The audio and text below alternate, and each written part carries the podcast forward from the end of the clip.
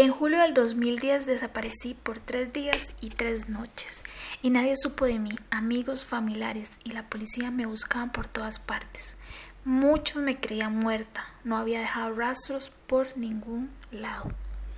Tres días después un policía creyó reconocer a aquella chica que todo el pueblo buscaba, vagando por las calles, y me preguntó si yo era Samantha Luna, a lo que asentí sin levantar la mirada.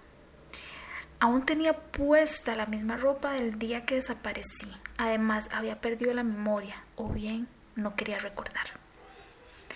Todos tenemos secretos encerrados bajo llave, y este es el mío.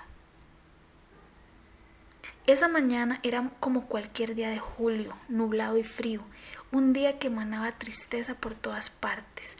Todo estaba mojado y se escuchaban los pájaros al fondo de ese bosque que parecía sacado de un cuento de terror. Todos en Vermont le tenían miedo a ese bosque, pues había muchas leyendas alrededor de él.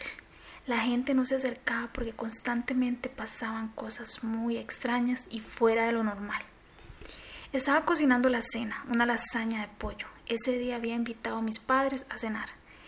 En mi familia hacía 10 años que había ocurrido una tragedia. Mi hermana gemela, Larisa, viajaba hacia, hacia su hogar cuando de repente estacionó el vehículo en el puente Rialto y sin razón alguna se lanzó. Nunca supimos las circunstancias que la llevaron a suicidarse, pues era una mujer que aparentaba felicidad. Mi hermana tenía 30 años y estaba felizmente casada con dos hijos. Siempre se le veía llena de energía y con ganas de vivir. Decía que sus hijos eran su motor de vida, por lo que nunca entendimos qué fue lo que pasó ese día. Para mis padres eso fue un golpe muy fuerte, del que nunca se pudieron reponer. Tratamos de que la vida continuara, pero fue una situación muy difícil. Éramos una familia muy unida y a partir de este suceso mi madre entró en depresión y mi padre no se perdonó lo que sucedió.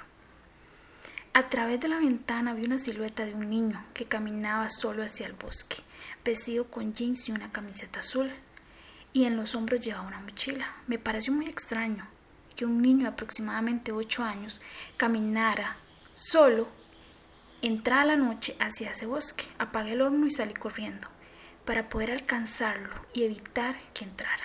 Pero cuando casi estaba cerca de él me percaté que ya estaba dentro del bosque y el niño había desaparecido. En ese momento me asusté y me enojé al pensar que probablemente todo había sido una mala jugada de mi imaginación.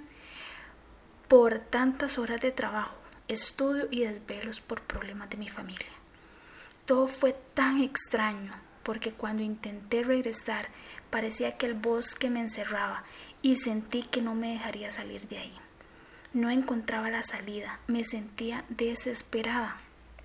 Ya había caído la noche y estaba preocupada porque mis padres ya debían de estar en casa buscándome. Y lo menos que quería era hacerles pasar un mal rato y mucho menos con todo lo que hemos pasado.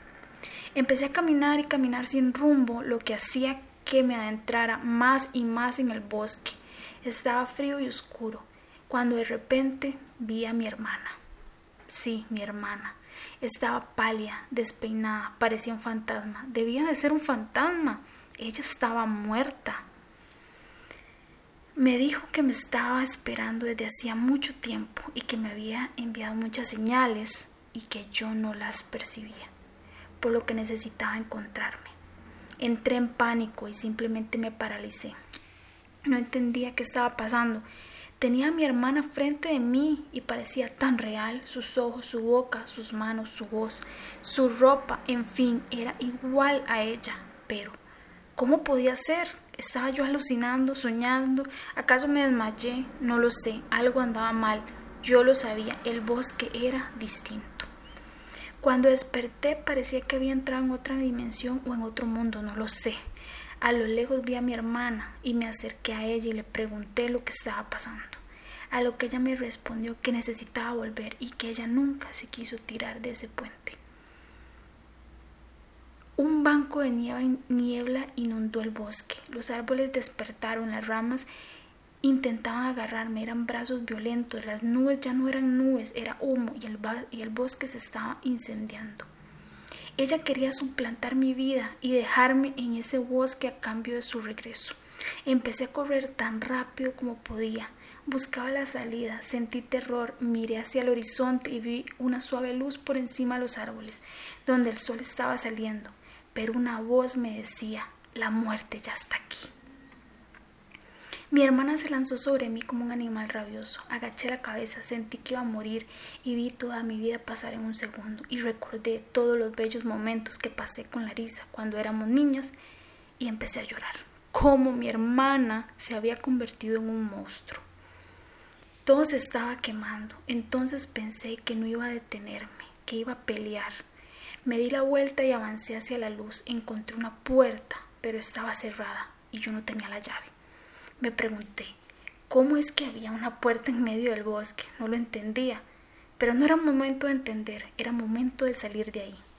Empecé a gritarle que me dejara salir de ese lugar y me percaté que mi hermana, unos días antes de morir, me había regalado un dije en forma de llave, que yo siempre llevaba conmigo. Esa era la llave para poder abrir la puerta. En la desesperación pude arrancarme el dije y abrir la puerta.